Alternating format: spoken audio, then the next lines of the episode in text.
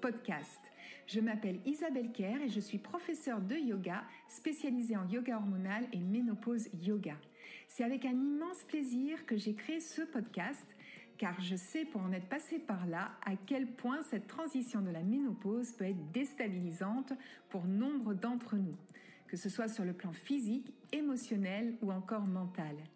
Et pourtant, je reste persuadée que ce chapitre de notre vie peut également s'avérer être une merveilleuse aventure vers la connaissance de soi. Dans ce podcast, je partage avec toi des conseils bien-être adaptés.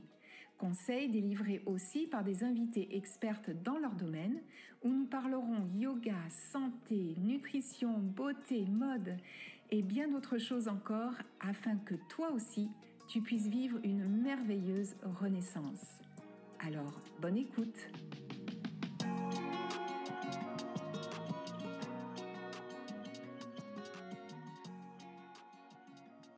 Bonjour et bienvenue. Aujourd'hui, dans cet épisode du podcast Ménopause et Renaissance, nous allons voyager avec mon invité. Mais avant de lui laisser la parole, si tu as envie de m'aider à faire connaître ce podcast, eh bien, je t'invite soit à laisser un commentaire, à liker ou à le partager. Alors, aujourd'hui, je vous ai dit que nous allions partir en voyage et c'est grâce à Nelly Dezel que j'ai euh, découvert sur Instagram euh, qui, à travers son compte, eh bien, m'a vraiment euh, donné des étoiles dans les yeux, qui m'a donné envie de voyager, même si cette envie, je l'ai en moi depuis très longtemps. mais j'étais très, très curieuse de pouvoir interroger Nelly qui a je pense, parcouru pratiquement le tour du monde, mais elle va nous en dire un peu plus dans un instant. Alors, je vais d'ailleurs lui laisser tout de suite la parole. Et Nelly, je vais tout d'abord te demander, eh bien, de te présenter et de nous dire, eh bien, comment euh, cette, envie de voyage euh, t'est venue. Est-ce que c'est quelque chose qui a toujours été en toi ou est-ce que c'est venu un petit peu plus tard? Oui, bonjour Isabelle. Euh, bah, déjà, merci de, m'inviter pour euh, parler de, mon parcours de voyage. Donc, euh, j'ai 53 ans. J'ai trois enfants qui sont grands maintenant, puisque la plus jeune a 22 ans et mon aîné a 28 ans. donc, j'ai fait une carrière militaire de 31 ans que j'ai arrêtée il y a donc maintenant deux ans. Euh, voilà, donc euh, je pouvais poursuivre, mais euh, je me suis posé la question de cet arrêt en me disant il y a peut-être autre chose à faire dans ma vie. justement, essayer d'aller sur cette idée de, voyage. Et donc, voilà, c'est ce que j'ai mis en, œuvre depuis deux ans. je crapahute un petit peu avec mon sac à dos sur certains pays. Donc c'est depuis, tu me dis depuis deux ans, donc finalement c'est assez récent. C'est très récent en fait. Donc j'ai fini ma carrière en Guyane française où, fait euh, donc trois ans en, Guyane française. Donc c'était un petit peu un voyage aussi, mais bon c'était euh, professionnellement également une belle aventure. Et sinon j'ai fait pas mal de, temps en région parisienne. Donc euh, c'est vrai que j'ai pas énormément bougé pendant ma carrière. J'ai j'étais dans, dans le recrutement. Et j'ai fait des petits sauts de puce, hein, puisque on, est amené à bouger, mais euh, de poste. Euh, mais donc, euh, moi, je suis restée pas mal en région parisienne, à élever mes enfants et donc à vivre une vie de maman tout à fait normale. D'accord. Et donc, j'ai vu sur ton compte Instagram que tu voyages seule. Et comment est, venu ce choix? Parce que évidemment, euh, surtout pour une femme, euh, on peut être euh, un petit peu euh, sur la retenue de voyager seule, avoir quelques peurs. Et toi, non. Toi, ça a été ton, ton désir premier de voyager seule ou, ou c'est parce que personne ne pouvait t'accompagner? Ou c'était vraiment une volonté de ta part? Alors, dans mon projet, euh, c'était de, de, partir longtemps parce que j'avais eu quelques petites expériences euh, pendant euh, des vacances hein, où je partais trois semaines, un mois. Et en, en, fin de parcours, je me disais mais qu'est-ce qu'il y a derrière? L'aventure pourrait se poursuivre, mais je suis obligée de rentrer pour travailler justement, ben, pour reprendre ma, ma vie habituelle. Donc déjà dans ma tête, je m'étais dit voilà si j'ai ce projet de voyage, c'est pour partir sur du long cours. Ce que j'ai fait, puisque la première année, j'ai voyagé huit mois, et donc cette année, j'ai voyagé sept mois. Ah oui. voilà. Donc, mon premier parcours, c'était cinq mois au Mexique. Donc, moi, j'ai commencé à, à, voyager en plein Covid. donc, j'ai voyagé dans toute la partie en dessous de Mexico. Je suis rentrée un petit peu pour l'été. Je suis repartie ensuite faire trois mois le tour de la Turquie. Et je suis rentrée de nouveau pendant l'hiver et je suis euh, repartie de nouveau au Mexique, mais dans le nord du Mexique. Euh, ensuite, j'ai fait le Guatemala, le Nicaragua, le Honduras et euh, je suis repartie prendre l'avion au Costa Rica. Donc ça, c'était cinq mois également. Je suis rentrée cet été et là, je rentre d'un voyage de deux mois où j'ai fait l'Égypte, la Jordanie et une partie de l'Israël. Oui, ça fait rêver, effectivement. Voilà. Et alors, justement. Donc, sur le, sur le, sur, pour répondre vraiment à ta question, je suis partie seule, parce que tu trouves rarement des personnes pour t'accompagner euh, sur une durée aussi, euh, aussi longue. Euh, en même temps, moi, j'avais besoin de, de me retrouver euh, on va dire, euh, sans carcan, c'est-à-dire qu'une fois que tu as lâché tes enfants, euh, tu as lâché un petit peu ta maison, tu as lâché euh, la vie professionnelle, tu as besoin de savoir qui tu es et, de pouvoir faire un, petit peu d'introspection également, euh, voilà, de qui, qui je suis sans, sans tous ces repères. Et donc le fait de voyager seul, ça m'a aidé également à me connaître de nouveau, ou en tous les cas sous, sous certaines autres facettes. Euh, alors ça, ça a été un travail euh, personnel hein, euh, en amont de me dire bon, est-ce que le fait d'être seul et de vivre peut-être la solitude au cours de mon voyage, je vais pouvoir le supporter? Donc ça, je m'étais quand même mis dans la tête, peut-être que tu seras seul à certains moments, ce qui est le cas à certains moments, mais généralement non, parce qu'on rencontre beaucoup de monde. Voilà, mais donc euh, oui, ce choix de, de voyager seul, bah, ça laisse euh, de la liberté, ça permet de se connaître et ça permet également euh, peut-être d'aller plus vers les autres lorsque tu fais des rencontres sur le sur les territoires. Parce que quand tu es deux, tu as tendance à rester un petit peu quand tu es deux ou plusieurs, hein, peut-être que tu as tendance à, à, rester un petit peu plus centré sur le, ce binôme ou ou sur le groupe. Oui, effectivement, euh, quand on voyage, comme tu dis, à deux ou à plusieurs, euh, on est peut-être même moins dans l'instant présent, même si on profite. Mais le fait de parler à l'autre personne, on peut parler du passé, de l'avenir, et on n'est pas vraiment dans ce qu'on est en, train de vivre forcément. Et du coup, j'imagine que tu as dû faire des, rencontres extraordinaires que peut-être tu n'aurais pas fait à deux, du coup. Est-ce que le fait de voyager seule et en tant que femme, ça t'a aidé à faire ces rencontres ou tu penses pas forcément?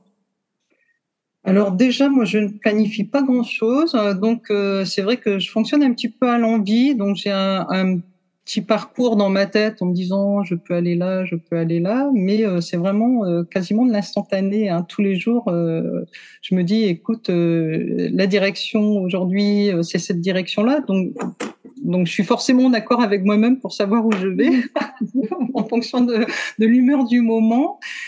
Et, c'est vrai que j'ai fait également euh, des, zones un petit peu borderline. Euh, c'est-à-dire qu'en étant seule, je peux me permettre euh, d'aller dans ces zones. Si j'étais avec quelqu'un, peut-être qu'il euh, y aurait des réticences pour partir dans ces zones un petit peu compliquées. alors, le fait d'être seule, par rapport aux rencontres, je pense que ça m'a aidé. Que ce soit en auberge de jeunesse avec les autres voyageurs ou que ce soit justement dans, dans des zones peu touristiques hein, où quand tu arrives et eh ben voilà tu es une dame toute seule donc il n'y a pas de danger. Déjà les gens euh, sont, se posent un petit peu de questions et éventuellement viennent vers toi. Euh, ou euh, dans, dans, la façon de faire, moi j'ai une approche qui peut-être met en confiance et euh, j'ai fait vraiment des, des rencontres extraordinaires euh, sur certains sites, voilà où, où j'ai rencontré énormément de, de, personnes bienveillantes et toujours enclines à partager leur culture, leurs coutumes, voir leur vie de tous les jours. Hein. Mais alors justement, quand tu voyages comme ça sur le long terme, est-ce que tu as eu l'occasion d'aller chez l'habitant pendant un certain temps où tu peux vraiment du coup vivre euh, comme, euh, comme l'habitant et t'imprégner de leur culture? Alors en général, moi je fonctionne avec les auberges de jeunesse, mais euh, bon à certains, je, je, ne vis pas chez l'habitant. Voilà, ça c'est c'est une chose. Mais en revanche, j'ai eu l'occasion euh, de participer ou d'assister ou de vivre localement sur les rencontres que j'ai pu faire. Parce que en fait, euh, quand tu as un bon feeling avec les gens, bah ça ça arrive qu'ils t'invitent. Euh, voilà, on est vraiment dans le partage, dans l'instant. Euh, sur du quotidien, euh, ne serait-ce que pour boire un thé, hein, ou pour euh, t'inviter à des fêtes, ou pour venir manger dans la famille, etc. Donc, ce genre de rencontres, oui, j'en ai eu quand même pas mal. Et humainement, ça doit, ça n'a pas de prix, j'imagine. Ah bah humainement, c'est ce que je recherche. Hein. Euh, moi, je, je, voyage euh, effectivement, euh, bon comme certains, un peu pour voir les sites extraordinaires de notre planète, mais je voyage essentiellement pour pour les rencontres. Hein. je suis très attirée vers les populations autochtones et, et vers les coutumes, les cultures, l'aspect un peu sociologique et ethnologique des choses. Donc euh, mes meilleurs souvenirs, euh, c'est vraiment euh, voilà sur des, des, des, zones peu touristiques. Mm-hmm. Euh, où vraiment les rapports étaient euh, non mercantiles, on va dire, voilà, parce que bah, il n'y a pas de tourisme et, et tu arrives, euh, voilà, les, les personnes que tu rencontres, les rapports sont forcément plutôt sains, quoi, dans la simplicité. Oui, et donc, en tant que femme, est-ce que tu penses qu'il y a des précautions quand même à prendre ou, pas forcément? Je ne me suis pas posé trop de questions en voyageant. Alors, euh, j'ai dit, il peut toujours arriver un problème. Hein, euh, il peut y arriver, il peut arriver un problème en région parisienne hein, ou n'importe où. Euh, je, je, fais une intuition en fait. Quand, voilà, je fais plus un intuition euh, à l'intuition et euh, pour l'instant j'ai eu que des bonnes rencontres. Oui, c'est toujours le genre de questions qu'on se pose avant en fait. Voilà, mhm. euh, et j'imagine bien une fois que tu es lancé, c'est fini, c'est toutes ces peurs qu'on peut avoir, elles s'effacent au fur et à mesure du temps parce que bah parce qu'il n'y a pas il y a pas lieu finalement. En, fait, je crois que j'ai jamais je, crois que j'ai jamais eu peur. En fait, c'est ça, c'est peut-être ça. Le... voilà la solution, c'est-à-dire que l'envie a, a, surpassé euh, cette appréhension. En fait, l'envie de découvrir euh, les gens.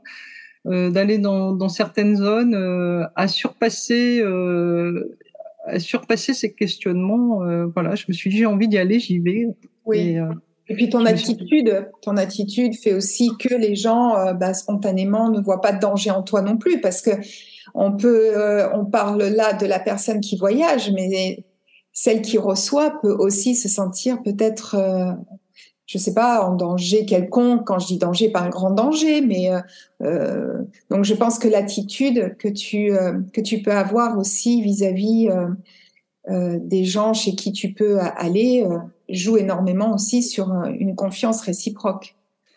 Alors là où est l'avantage peut-être euh, d'avoir la cinquantaine, c'est que euh, justement les, gens ne voient pas arriver une petite jeune farfelue qui, vient visiter un village, ils voient quelqu'un qui s'intéresse vraiment aux, gens. Enfin, je pense que c'est ça aussi en fait le, voilà, pour eux, je suis pas. Déjà, je suis une femme, je suis pas un danger. Je suis là en curieuse, euh, en observatrice. Euh, je, je m'intéresse, je pose des questions. Euh, et l'échange, il se, il se fait euh, vraiment, euh, comme je te dis, avec simplicité en fait. oui, oui, je pense que je suis pas un danger pour les autres et, et en fonction de l'autre, je vais avoir aussi une attitude différente. voilà, c'est le feedback, hein, c'est mmh. comme dans toute relation humaine. Et j'ai envie de dire, les gens, ils sont un petit peu pareils partout. Euh, ils ont une famille, ils ont des enfants, euh, ils ont le quotidien, etc. Donc, euh, eux sont curieux de mon parcours, de savoir pourquoi je suis là. Et moi, je suis curieuse également de, de ce qui se passe sur le territoire. Donc, voilà, je pense que ça, ça se sent en fait. Oui, voilà. Et est-ce que tu as été plus attirée peut-être par les femmes de différents pays pour voir comment elles vivent. Est-ce qu'il y a des différences justement à la cinquantaine ou on va rentrer euh, dans la ménopause. Alors, sans évidemment, j'imagine, échanger sur ce sujet-là, mais euh, observer peut-être des choses euh, différentes suivant les cultures. Lorsqu'on a 50 ans, peut-être qu'on le vit pas non plus de la même manière. je sais pas, au Mexique, en Israël, en Égypte, en Turquie, en fait, en tous les pays où tu as pu aller. Est-ce que là, tu as pu observer une différence? Alors quand je voyage, euh, quand, je voyage dans certains pays, c'est euh, c'est quand même plus simple de rencontrer euh, des hommes. Étonnamment, parce que il y a beaucoup de femmes qui sont à la maison, qui sont un petit peu enfermées. Donc lorsque je rencontre la jante féminine de mon âge, je suis super contente parce que forcément, bah, on a un échange privilégié également sur sur nos vies. Et là, c'est là où je me rends compte vraiment des différences euh, de, culture, de liberté également. Euh, bon, il y a des petites choses, il faut quand même avoir l'esprit très très ouvert, hein voilà, ne, pas juger et, euh, vraiment s'imprégner euh, de la culture de l'autre et notamment euh, avec ben, les différences culturelles par rapport aux femmes. Hein. Euh, qui sont euh, peut-être plus marqués encore euh, sur certains lieux que bah, la vie que pourraient avoir certains hommes dans certains pays qui sont quand même beaucoup plus libres de, de, voilà d'agir, qui ont une éducation également peut-être supérieure, etc.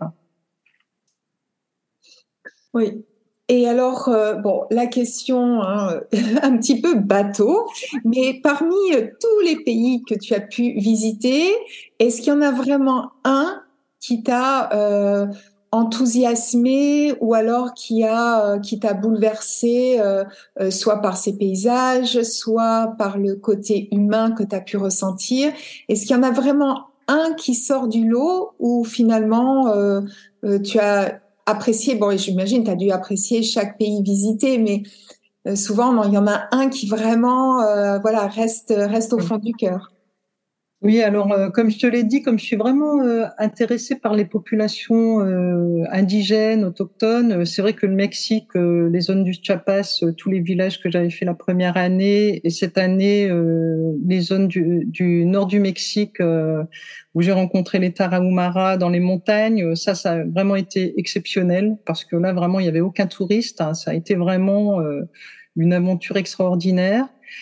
Et également euh, mon parcours euh, l'année dernière en Turquie, quand j'étais euh, bordure syrienne, iranienne, arménienne, où il n'y avait pas un seul Européen pendant un mois et demi. J'ai quasiment, voilà, j'étais vraiment un peu seule au monde, on va dire. Il y avait du monde, mais, mais pas d'Européens. Donc ça a vraiment fait une rupture une, dans, dans, mon voyage. Il y a vraiment eu ça, ça j'ai vraiment beaucoup apprécié. Euh, ce que je n'ai pas ressenti dans, dans, les autres pays. Je me suis jamais retrouvée vraiment seule. C'était plus les zones touristiques. Par exemple, là, l'Égypte, la Jordanie et euh, bon, en Israël, j'ai fait essentiellement Jérusalem et, euh, et, et les abords. Euh, il y avait quand même du tourisme. Voilà. Donc, euh, les sites sont beaux, mais les rencontres sont quand même différentes. Oui. c'est moins marqué euh, euh en termes, euh, c'est moins marqué euh, en termes de culture indigène. Forcément, voilà, ça, ça revient un petit peu à ce qu'on connaît déjà ici en France. Oui, ça bouleverse moins les codes qu'on connaît. Voilà, exactement. Exactement. Et j'imagine quand tu t'es retrouvé justement, parce qu'il y a la barrière de la langue aussi, euh, dans cette zone-là. Euh, là aussi, tu parlais euh, au début de notre entretien de, cette façon de, cette façon de voyager seul te permettait une plus grande connaissance de toi-même. Là, j'imagine quand on reste un mois et demi dans un pays qu'on ne connaît pas, où on ne parle pas la langue, comme tu dis, on, a, on peut se raccrocher à rien finalement de ce qu'on connaît. Euh, ben là, on doit puiser certainement de la force en soi parce que tu es resté un mois et demi, tu aurais pu rester 24 heures et puis vite partir ailleurs. Oui, mon, voyage en Turquie, c'était trois mois, mais pendant un mois et demi, j'ai vraiment été sur des zones non touristiques. Euh, alors par rapport aux langues, euh, j'aurais pu avoir des appréhensions parce que euh, moi j'ai très peu utilisé les langues euh, toute ma carrière, euh, toute ma vie on va dire. Donc j'avais eu quelques cours d'anglais jusqu'en terminale. Scolairement parlant, mais c'est vrai que ça, s'oublie très très vite. Hein. Au bout de 30 et quelques années, forcément, tout était parti. Euh, lorsque j'ai voyagé également euh, au Mexique la première fois, euh, ben, l'espagnol, je ne parlais pas espagnol, donc c'était, j'ai appris sur le tas, on va dire. Et dans certaines zones, par exemple en, en Turquie, ben, les gens ils parlent ni anglais dans, dans les zones justement un petit peu borderline là très peu anglais. Et euh, donc j'étais avec Google Translate, hein, ah euh, soit avec le kurde ou le turc euh, et euh, quelques quelques mots d'anglais. Mais j'ai progressé, hein. j'ai progressé. Ah là, je me suis racheté des bouquins récemment. Là, je suis un petit peu tranquille. J'ai dit allez, fais un effort. Là, maintenant, tu révises la grammaire, la conjugaison parce que maintenant tu, à force de rencontrer euh, des gens, des jeunes qui parlent anglais dans les auberges de jeunesse, j'ai un petit peu progressé là-dessus. Euh, L'espagnol, bon, euh, vu que j'ai quand même passé euh, dix mois euh, en Amérique centrale, latine, bon, j'ai progressé également, mais forcément c'est pas parfait. Hein. Oui, mais bon, c'est une bonne façon d'apprendre. Hein. Il n'y a rien de tel hein, que de pratiquer. Ah oui, c'est le mieux. Dans le pays c'est le mieux, oui, oui. Mais c'est pareil, j'ai pas eu d'appréhension à partir sans, sans parler euh, les langues, en fait. Je me suis dit, euh, tu y arriveras toujours. Enfin, voilà, c'est ça. Soit je suis inconsciente, ou soit je, je suis très sûre de moi. Mais... J'ai l'impression que tu poses pas... Euh, euh, plein de questions et je trouve ça formidable parce que euh, justement, tu avais quand même la barrière de la langue, euh, la barrière peut-être de, de, voyager seul. Enfin, on peut voir ça comme une barrière, mais finalement, ce n'en est pas une. Euh, donc, je trouve, en plus, tu ne planifies pas. J'imagine que peut-être certaines qui voyagent beaucoup, moi j'ai des amis qui voyagent, mais tout est tout est vraiment planifié, donc il n'y a pas vraiment place pour le hasard. Et j'ai l'impression que tu t'as un petit peu enlevé euh, eh bien toutes euh, toutes tes chaînes, tout ce qui pouvait te retenir, et tu t'es euh, lancé avec confiance euh, dans la vie. Et moi, je trouve ça extraordinaire. Et justement, c'est aussi pour ça que ça me tenait à cœur de t'inviter sur ce podcast, parce que eh bien à la ménopause, souvent on pense que c'est fini, que c'est une période de notre vie de femme où ben voilà, euh, tout est tout est derrière nous. On n'a pas énormément de perspectives d'avenir euh, euh très sympa. Et, euh, je trouvais que c'était une bouffée d'oxygène de, de t'avoir aujourd'hui, de regarder ton compte Instagram, plus tout ce que tu nous dis, donc qui peut enlever bah, énormément de, de freins si certaines se sentent une âme voyageuse et ont envie de voyager. Et je trouve que bah, finalement, euh, on se pose beaucoup trop de questions, on fait pas suffisamment confiance en la vie, comme on ne se fait pas suffisamment confiance, on ne fait pas suffisamment confiance à son corps, à la ménopause. Et donc, je me dis aussi que euh, c'est peut-être une belle période euh, pour euh, bah, pour entreprendre. Pourquoi pas? Alors peut-être pas un voyage de dix mois, mais ne serait-ce que ce voyage qu'on a peut-être toujours eu envie de faire et qu'on n'a pas réalisé pour X raisons, eh bien, pourquoi ne pas le faire euh, maintenant ou dans quelques temps? Et je trouve que l'idée de le faire seul est formidable parce que la ménopause, c'est aussi un moment, euh, alors on peut le prendre de deux façons, hein, on peut faire de la résistance, et, euh, du coup être tout le temps contracté face à ce qui nous arrive, ou bien on peut embrasser cette ménopause, cette période de notre vie, comme tu le fais toi avec tes voyages, puisque finalement, bah voilà, la langue c'est pas un problème, je voyage seule, c'est pas un problème, j'ai rien préparé, c'est pas un problème, il n'y a pas de touristes, c'est pas un problème. Eh bien, c'est un peu ce, ce message-là aussi que je veux donner à la ménopause. parce que ce n'est pas un problème. Et on peut faire euh, des choses magnifiques à cette période-là. Et tu es un exemple pour moi euh, extraordinaire. Et, voilà. Et je voulais justement donc te questionner là-dessus. Que penses-tu justement de ce fait que, eh bien, euh, on peut, on peut se malmener en fait soi-même à cette période de la ménopause où on sera toujours, on peut devenir en tout cas notre pire ennemi. Oui, le corps se transforme, oui, on vieillit, oui, peut-être il y a des choses qu'on ne peut pas faire comme avant, mais plutôt d'être dans cette euh, dans cette euh, idée-là, de se dire mais merci mon corps, merci de me transporter encore, merci de me permettre de faire encore des magnifiques choses, de voyager, de rencontrer des gens, de tisser du lien. Et est-ce que tu penses que on peut faire justement cette corrélation entre euh, bah, cette renaissance, parce qu'en plus euh, mon podcast s'appelle Ménopause et Renaissance, est-ce que le voyage peut justement être une belle façon, un point de départ peut-être euh, d'une belle renaissance à la ménopause? Moi, j'ai toujours considéré déjà que la vie est une aventure. Donc, l'aventure ne s'arrête jamais, hein, quelle qu'elle soit. C'est-à-dire que voilà, l'aventure d'une vie, c'est extraordinaire. Donc, bah, autant que ce soit riche. Et euh, le voyage peut en faire partie, même si euh, il y a beaucoup de façons d'avoir une vie riche et, remplie. Euh, oui, ben moi je je pense que ce que je t'ai dit par rapport à la ménopause, hein, c'est que moi je me suis pas non plus posé trop de questions sur la ménopause, comme j'étais toujours été occupée euh, dans des projets divers. Euh, euh, certainement que j'y passe ou que j'y suis passée, mais euh, ça n'a pas été quelque chose sur lequel j'ai vraiment focalisé. Euh, j'étais trop emportée par tous mes projets. voilà, donc moi j'ai l'impression d'être une petite jeune. voilà, en fait, j'ai pas l'impression de changer vraiment. Euh, c'est comme je te dis, c'est l'envie qui, l'envie peut porter, peut porter loin, euh, l'envie de, de, réaliser des choses. Et ça, chacun là en soi, euh, je pense, faut juste de temps en temps donner un petit coup de pouce et et, euh, et oser. Et, et oser.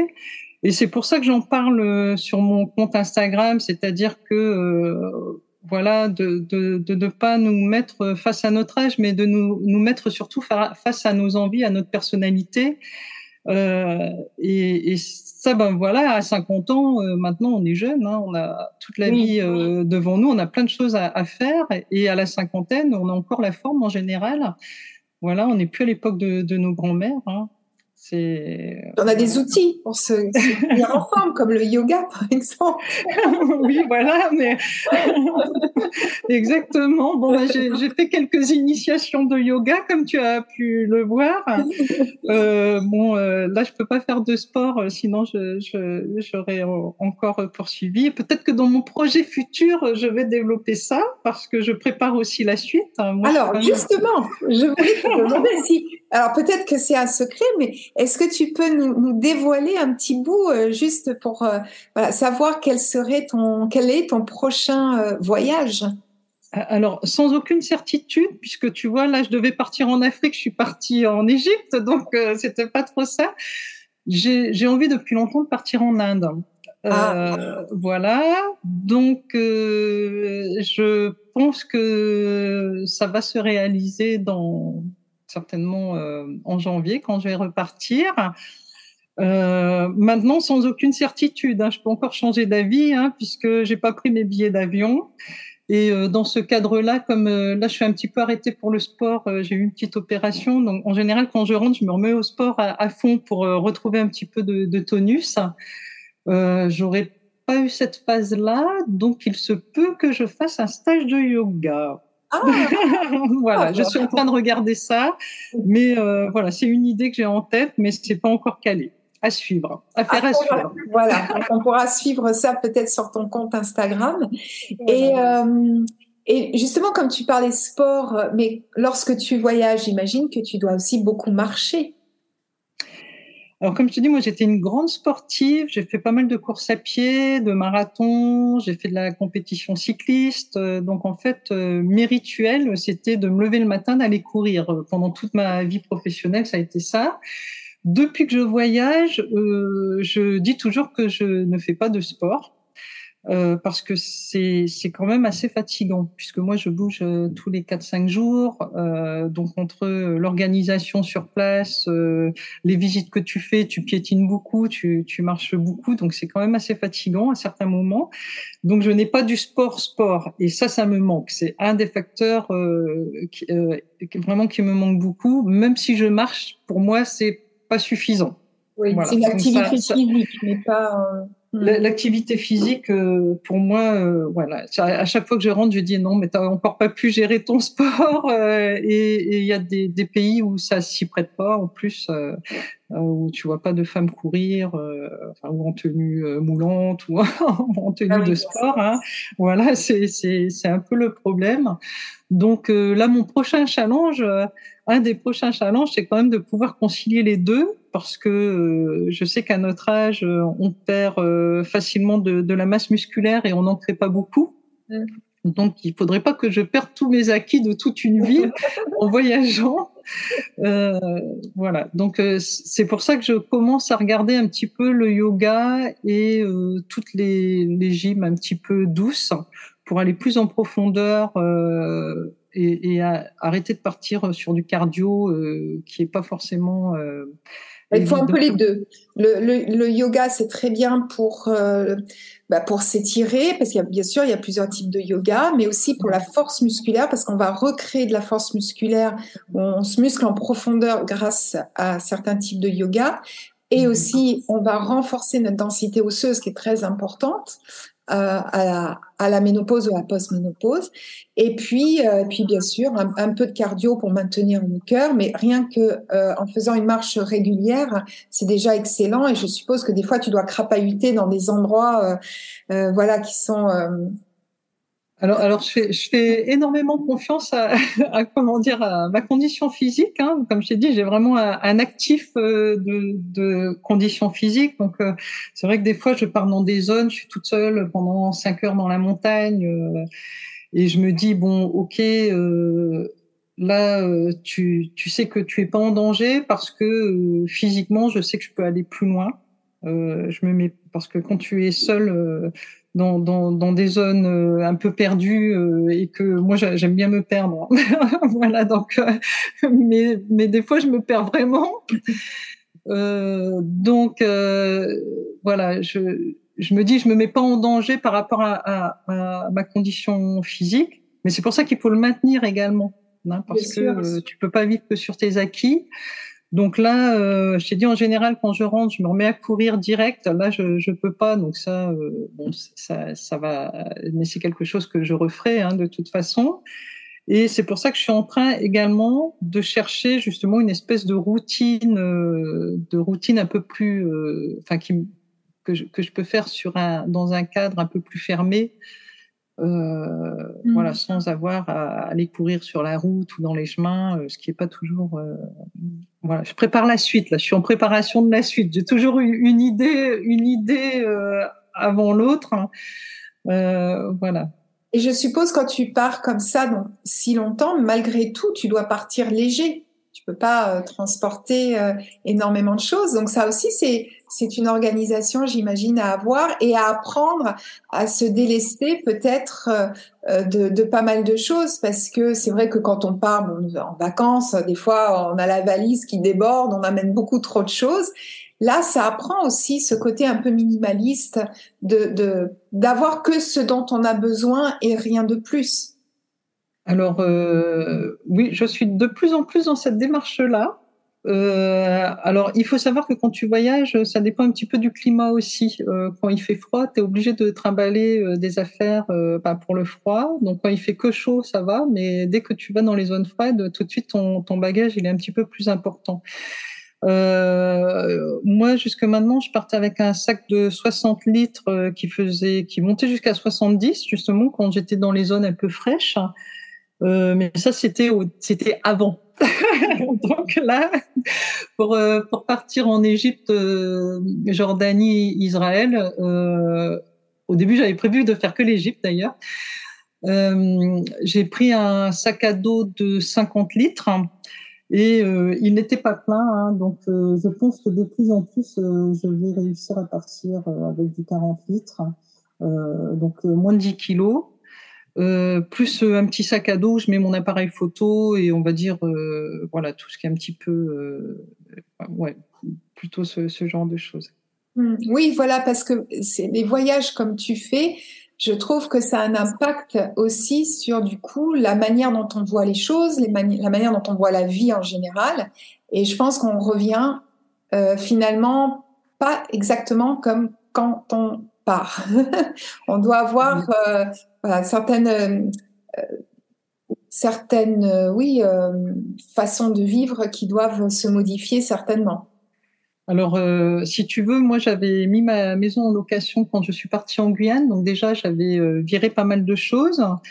Et euh, quand je suis revenue, bon ben là, mon espace est plus réduit puisque je vis dans un studio maintenant, hein, parce qu'on peut pas tout faire. voyager, dépenser des sous pour un logement. Et donc, quand je rentre dans ce fameux studio, euh, je me dis, mais qu'est-ce que tu as comme chose? Et donc, cette démarche minimaliste, elle est toujours en cours euh, parce que de plus en plus, je me rends compte que je n'ai besoin que de quelques essentiels. Et, euh, et euh, je me sens vite débordée par une accumulation de choses, en fait. ça, ça m'encombre l'esprit plutôt, plutôt que de me dire, ah ouais, j'ai ça, j'ai ça, j'ai ça. Euh, plus j'ai de choses, plus j'ai l'esprit encombré.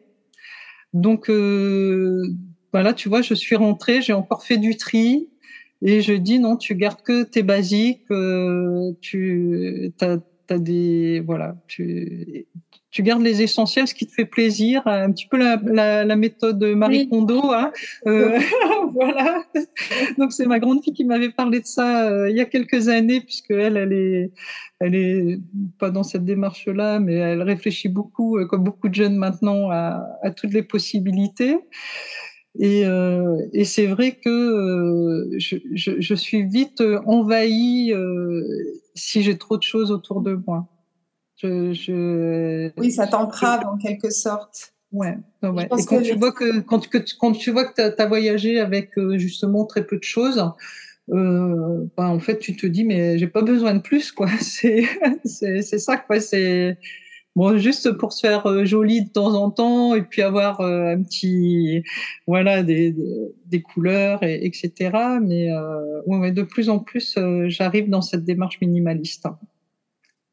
Oui, c'est intéressant. Je pense que c'est une réflexion à avoir aussi. Euh, voilà, euh, à la ménopause, j'en reviens là parce que on a l'esprit encombré de plein de de carcans, de plein de euh, de codes qu'on nous inculque au niveau de nos sociétés. Et c'est vrai que quand on peut alléger son esprit, eh bien, ça peut faire du bien et ça peut alléger certains symptômes également. Donc et alors, est-ce que suite à tous ces voyages et toutes ces expériences euh, que, tu, fais, euh, est-ce qu'éventuellement tu as songé à écrire un livre ou quelque chose comme ça?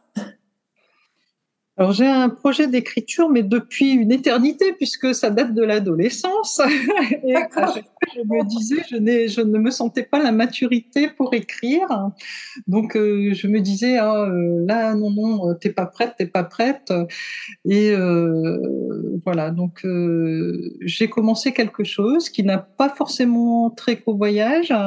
Je sais pas si ça va aboutir un jour, parce que j'ai du mal à me poser. Mais oui, oui, c'est dans mes projets, mais c'est pas un projet récent en fait. Hein. C'est quelque chose que j'ai en moi depuis longtemps et, euh, qui est pour moi en fin de compte. Euh, voilà, je me dis si un jour j'arrive à boucler ce que j'écris, euh, je serai très très contente. Ce sera un de mes, c'est un de mes challenges de vie. Hein. J'en ai j'en ai plusieurs, mais c'est un de un de, de, mes challenges personnels, de, de vraiment euh, boucler quelque chose euh, en me disant ah, je suis satisfaite de ce que j'ai pu euh, écrire, mais pour moi-même déjà d'une façon.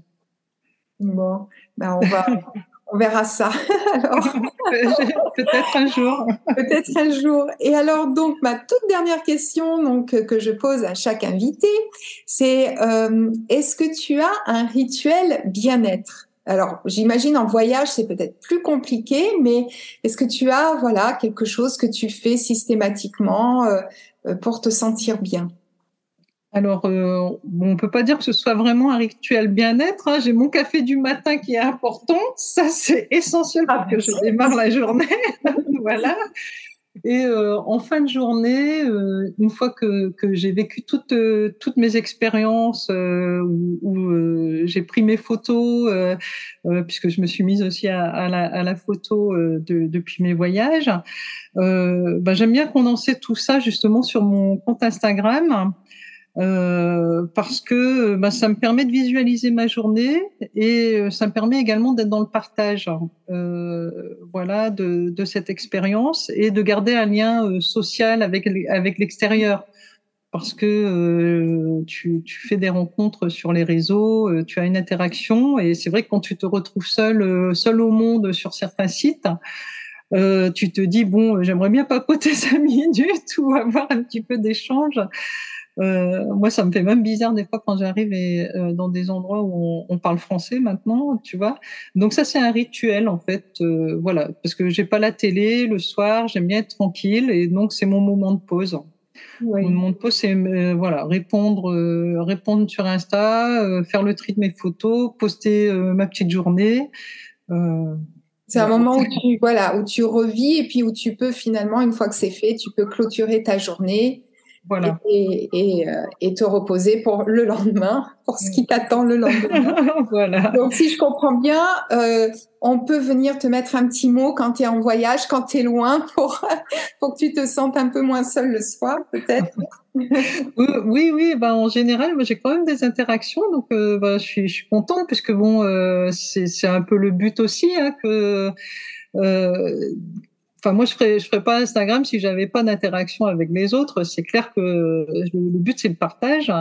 Et, et donc, euh, le petit mot, le petit coucou, euh, la, la, petite question euh, qui, qui, se pose, euh, bah, forcément, euh, bah, ça, ça m'aide à être satisfaite dans ma journée, de me dire ah j'ai partagé un truc sympa, les gens ils, ils connaissaient pas ça, ils, je, je, leur fais découvrir quelque chose. Euh, voilà, donc c'est une satisfaction de. de, de Est-ce que du coup tu réponds euh, des fois à des questions de, de, personnes qui aimeraient partir en voyage et qui se demandent du coup euh, peut-être techniquement euh, comment s'y prendre, etc. Est-ce que ça, ça t'arrive aussi de donner ce genre de conseils? Oui, alors je suis très contente parce qu'il y a quelques personnes qui me disent écoute, tu m'as donné envie de partir seule, tu m'as donné envie de voyager, je pars en Turquie, je pars en Égypte je pars à ceci, à cela, je, je me lance toute seule, c'est mon premier voyage. Et donc ça c'est vraiment euh, super. Et donc euh, souvent euh, ça c'est des on discute en, en, message privé et voilà je suis très très heureuse de pouvoir euh, donner les, les, petits tuyaux quand c'est possible. Voilà oui oui ça se fait régulièrement. Bon, donc ça, c'est bon à savoir. Je mettrai ton compte Instagram dans la description si euh, certaines ont envie de se lancer dans cette belle aventure et, et de, de, voyage et de voyage aussi à l'intérieur de soi. Ça va de pair, donc euh, c'est formidable. Écoute Nelly, en tout cas, je te remercie énormément d'avoir pris le temps euh, de venir raconter ton parcours euh, sur cet épisode. Et puis, bien sûr, euh, on va on va te suivre. moi, ça me fait voyager de toute façon sur place quand je regarde ton compte Instagram. Donc, il n'est pas dit que je me lance pas ce défi aussi un jour de partir seule. Donc, ah bah, donc vraiment, je te remercie énormément. Et je sais pas si tu as un dernier mot à à dire avant de clôturer cet épisode? Bah, moi, j'ai envie de dire suivez vos rêves. La vie est courte, hein, donc euh, faut y aller, quoi. Faut pas se poser trop de questions. Voilà, faut, faut faire comme on le sent. Bah voilà, une belle, une belle phrase de fin. Donc euh, merci encore beaucoup euh, Nelly euh, pour ce partage. Et puis bah, je vous remercie d'avoir pris le temps d'écouter cet épisode de podcast et je vous dis à très bientôt.